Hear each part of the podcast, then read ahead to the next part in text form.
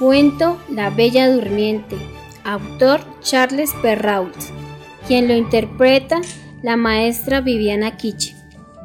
Había una vez un reino muy lejano, donde nacía una pequeña niña. Todas las hadas que pudieron hallar en el país fueron sus madrinas. Cada una de ellas le concedería un don. Cuando llegó el bautizo, celebraron con un gran festín e invitaron a todos los vecinos del reino, menos a una hada, la cual creían muerta o encantada, ya que no había salido durante años de su torre. Muy indignada, llegó al reino. Las hadas madrinas inmediatamente iniciaron a conceder sus dones a la pequeña niña, deseándole lo mejor.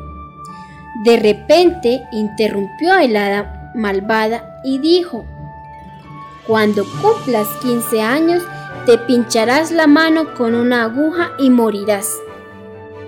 Rápidamente salió una jovenada y exclamó, Tranquilicémonos, rey y reina, vuestra hija no morirá de la herida.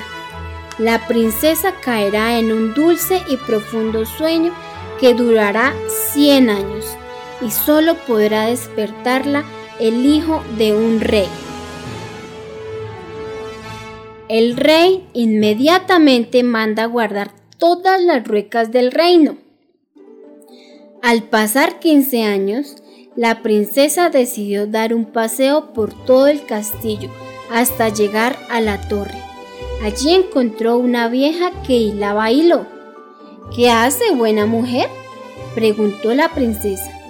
Estoy hilando, hermosa niña. La princesa, muy curiosa, se acercó y al intentar hacer lo mismo, se hirió la mano y cayó inmediatamente dormida. El rey y reina no podían hacer algo, ya que así lo predijeron las hadas. El rey ordenó que colocaran a la niña en un hermoso cuarto donde la cama era de plata y oro. La observaban todos los días y sentían que estaba respirando dulcemente.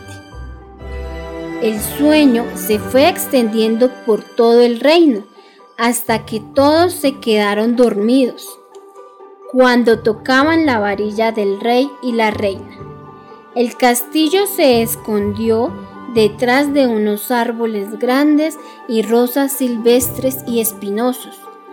Nunca un hombre o un animal podían pasar hacia el castillo. Pasados 100 años, un príncipe se interesó por la bella princesa y no dudó en acercarse al castillo. Cuando llegó, todos los árboles, rosales espinosos, se abrieron dándole paso.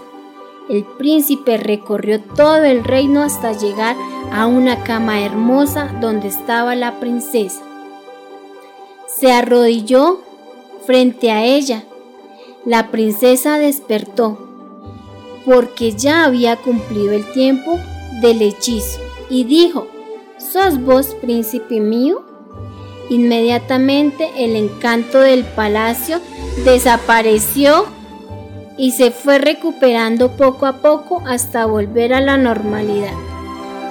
El príncipe visitaba el reino todos los días y tuvo dos hijos con la princesa, una niña llamada Aurora y un niño llamado Día.